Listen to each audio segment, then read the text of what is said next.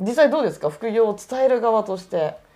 そうですね。その副業も今ね言葉自体すごく広がってきたので、い。やっぱその効率を考えるのも大事ですし、そのうんまあ多くの方その会社員ね例えば会社員をやっていてその副業っていう方が、まあ、ほとんどだと思うんですけれども、はこれから時代的にはその副産物の副ではなくて複数の副業の方にもなっていきますので、そういう意味では、まあ、効率を求めつつも副産物ではなくて2本の柱もう1本の柱をしっかり立てるっていうようなはい頭で考えていくとこれからの時代的にはいいかなというふうに思いますね。確かにあの複数の服っていう副業を見る機会増えましたよね増えましたね。まあこれも本当に今現代の特徴なのかなって感じたりしますねはい。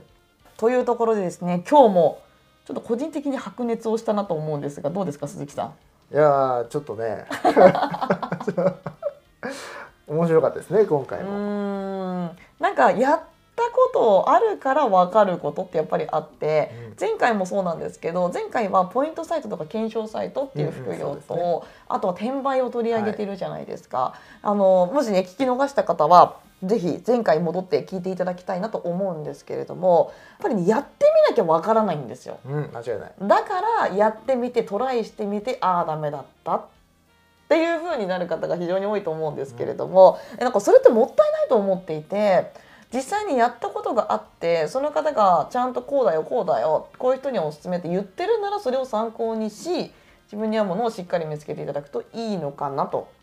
思っております。はい。はい。今日はですね、また副業を2つお伝えをしましたけれども、副業の種類って結構たくさんあるんですよね。まあね、うん。まあ今自分たちがねお伝えしているのはこう割かしもうメジャーなものなので、すね。ニッチなところ見ていくよねもう本当にいくらでもあると思いますね。ん。で次回はですね、またこれも最近よく聞くなっていう、えー副業についてお伝えをしていきたいと思うので、楽しみにしていてください。はい。というところで本日もいろいろお伝えをしましたが次回もギュギュッと内容を詰めてお伝えをしていきますのでぜひ聞いてくださいね。それでは今回はここで終了いたします。ご視聴いただきありがとうございました。ありがとうございました。